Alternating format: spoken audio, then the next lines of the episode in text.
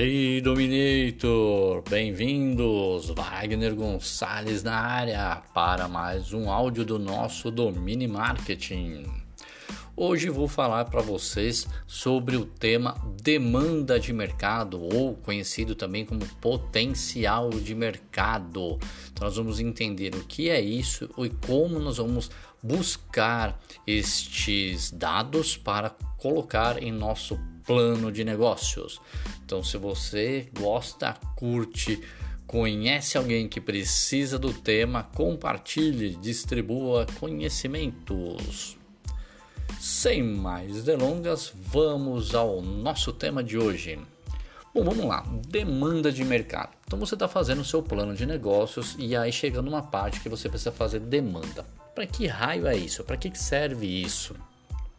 Então, para facilitar isso, nós vamos entender o que, que seria essa demanda. Conceitualmente, se nós formos falar, né, o que os autores como Kotler coloca, ele coloca para gente assim que é o volume total do que seria comprado por um grupo definido de clientes, ou seja, o quanto um grupo específico de uma determinada área, região ou por um determinado período pode comprar do seu produto. Tá bom, sabendo disso, como que a gente traz agora para o dia a dia, como que nós conseguimos construir essa informação de demanda para o nosso mercado? Bom, vamos lá.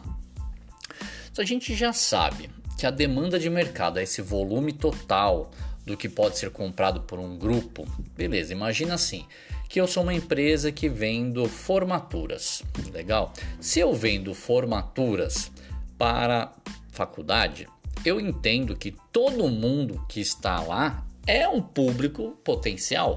Eu tenho uma demanda. Tudo aquilo, todo mundo que está lá, todos aqueles alunos tendem a comprar, podem consumir. Porém, eu vou ter definições melhores quando pegar o aluno lá do penúltimo ano ou do último ano, porque normalmente no penúltimo ano ou penúltimo semestre é quando o aluno começa a selecionar a, a empresa de formatura, quando que vai ser a formatura, que tipo, que modelo, e aí ele escolhe esse, esse, essa empresa para fazer essa, o trabalho de formatura. Então eu tenho essa demanda toda, e aí eu vou definindo o meu público-alvo, depois eu defino o meu persona, tá? Além da demanda de mercado, a gente também precisa ter uma previsão de mercado. O que é essa previsão? É uma fração dessa demanda de mercado. Ou seja, eu tenho que pegar uma parte deste, deste público todo para dizer quem é que vai comprar o meu produto. E aí, quando eu pego essa previsão de mercado, faço essa previsão, eu tenho que entender também quem é o potencial de mercado. Então, o que é o potencial de mercado? É o limite que se aproxima dessa demanda de mercado. Ou seja, é, segundo, por exemplo, a, a, AMA, que é a Associação é, Americana de Marketing, ela diz que a oportunidade máxima de venda de todos os vendedores de um determinado tipo de um produto ou, ser, ou serviço. Ou seja, isso nós estamos querendo dizer que é a capacidade máxima de um determinado segmento de compradores, de um tipo de comprador, comprar esse tipo de produto específico. Em outras palavras, ainda, eu estou querendo dizer que se eu tenho lá na faculdade, sei lá, 5 mil alunos, potencial é este, é o máximo. Eu tenho 5 mil, eu tenho 5 mil alunos que podem comprar. Se eu pegar e dividir essa fração de mercado para fazer uma previsão, vou falar somente aqueles que são de classe, sei lá, classe B que vai comprar. E aí, com este é, uma definição de mercado, eu vou falar, bom, destes de classe B que tem tal característica, quantos podem comprar? E aí eu vou determinar, então vou fazer cálculos aqui, tá? Então é importante aqui você fazer cálculo para que você entenda qual é o número de pessoas que podem comprar. Para o teu projeto, como que você pode fazer isso? Vamos lá, você está fazendo uma pastelaria na cidade lá de, de Bauru, tá? E aí você sabe que a população de Bauru tem 50 mil pessoas, tá? Um, um, um, chute aqui, 50 mil pessoas lá. E aí você sabe que é, dessas 50 mil pessoas, o pessoal gosta de comer pastel. O pessoal lá gosta, principalmente o pastel do sabor de Bauru, que é em homenagem à cidade. Porém, se nós sabemos que na cidade tem 50 mil pessoas e somente é, adultos de uma, é, de uma determinada característica de região ou de poder aquisitivo pode comprar. Vamos falar que fosse, sei lá, 10 mil pessoas, tá? Então, dessas 10 mil pessoas que elas podem comprar o meu produto, eu vou ter que entender qual é a minha, o potencial que eu posso ter de venda. Então eu falo, olha, se 10 mil pessoas podem comprar meu produto e normalmente ela compra dois pastéis, cada pessoa compra dois pastéis por sábado, e aí eu vou ter uma ideia quantos pastéis então eu vou conseguir vender a cada sábado, a cada mês e a cada ano. Eu consigo ter essa estimativa. Então a ideia é que você consiga ter um número estimado de empresas, de pessoas de uma determinada região, para que você, quando fizer a segmentação, você defina o público-alvo e aí você vai estimar a sua capacidade, o teu potencial de vendas para lá, tá? E aí você vai ter é, alguns tipos de demanda. E aí você tem nomenclaturas de demanda, não vou entrar no mérito aqui, mas nós temos alguns tipos e para cada tipo, quando por exemplo, quando tem muita gente, quando tem pouca gente, quando tem gente que não quer, tem gente que não conhece, tá? Cada um desse tipo de público vai ter uma forma de comprar o produto. Então você precisa conhecer isto. Então você precisa fazer uma estimativa de quantas pessoas vão comprar. E aí você vai fazer, por exemplo, uma coleta de participação.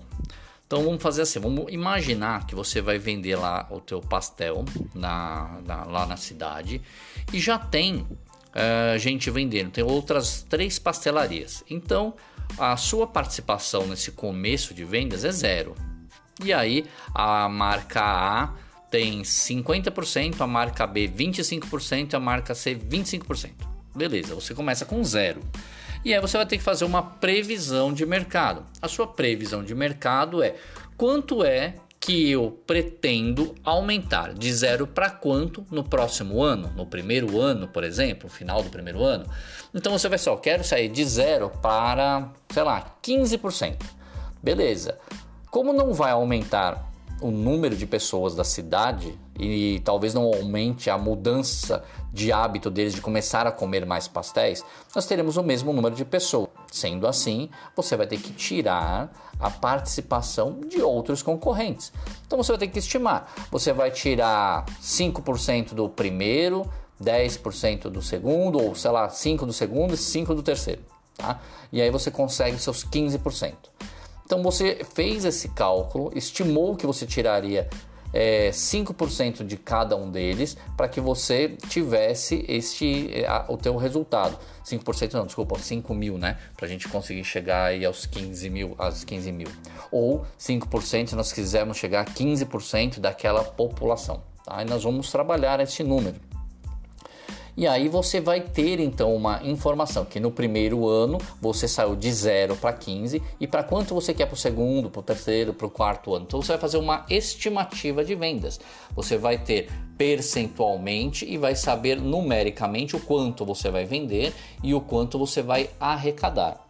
E aí você consegue ter também essas informações, por exemplo, definindo muito bem quem é o teu público-alvo. Então você vai fazer aquela segmentação, definir a classe social do teu público, você vai saber qual é o público que consome mais ou menos. É, você vai conseguir saber também a sazonalidade disso, mensal, semanal. Então, por exemplo, no mês de fevereiro, a cidade fica vazia porque é carnaval, então você perde lá uh, quatro dias do mês ou, ou um final de semana. Se você imaginava que ia vender, sei lá, 5 mil unidades de pastel por, é, por final de semana, e você faria então em quatro finais de semana os 20 mil, você tem um final de semana a menos. Então, no mês de fevereiro, você tem 15 mil. Ou pode ser o contrário, como é carnaval e vem muita gente de fora, pode ser que aí você venda ainda mais, tá? Então você precisa entender isso, a sazonalidade, quantos dias úteis ou dias de vendas você tem durante a semana, durante o mês, e daí você vai conseguir essa estimativa para o ano. O importante é você fazer isso porque você vai ter provavelmente uma sazonalidade mensal. Então, não é certo as pessoas colocarem lá uma estimativa de vendas no mês de janeiro e arrastar ela numa coluna de Excel até o final como se ela fosse contínua. Isso não é o correto de ser feito. Então, as pessoas colocam lá: minha receita vai ser 5 mil reais e coloca ela do começo do, do, de janeiro a dezembro. Não é assim, tá, gente? Vocês têm que estimar de uma forma mais realista, porque senão você vai é, imaginar que você vai ter uma receita muito maior e os seus custos serão contínuos e você não vai ter receita suficiente para pagar. E aí você quebra. Então é muito importante você ser é, mais realista nesse ponto, até mais conservador, imaginando qual é a estimativa mensal do seu produto das suas receitas para cada grupo de produto para você conseguir alcançar os melhores resultados. Tá? Essa é ideia que você precisa fazer para a demanda. Então a demanda vai dar base para que você depois construa na sua planilha financeira a coluna receitas. Claro que você vai ter uma tabela, é, um ponto para detalhamento dessas ações e assim você vai conseguir justificar melhor de onde você chegou a este público, né? Então você vai entender a demanda, fazer segmentação, definir o teu persona, baseado no seu público-alvo para fazer a estimativa de vendas com base na sua estimativa de vendas, você vai conseguir então ter a sua sazonalidade de receita. Isso é o que você precisa fazer nessa parte, beleza? Então espero ter ajudado vocês, que vocês tenham compreendido. Se vocês precisarem de um pouquinho mais de material, tem aí o material textual para que vocês possam acompanhar. É só acessar o grupo lá do Telegram, onde tem todo o material que você pode acompanhar. Legal? Então ficamos por aqui. Espero que vocês tenham gostado. Se vocês gostaram, compartilhe, indique, distribua conhecimentos. Um grande abraço e até o nosso próximo encontro.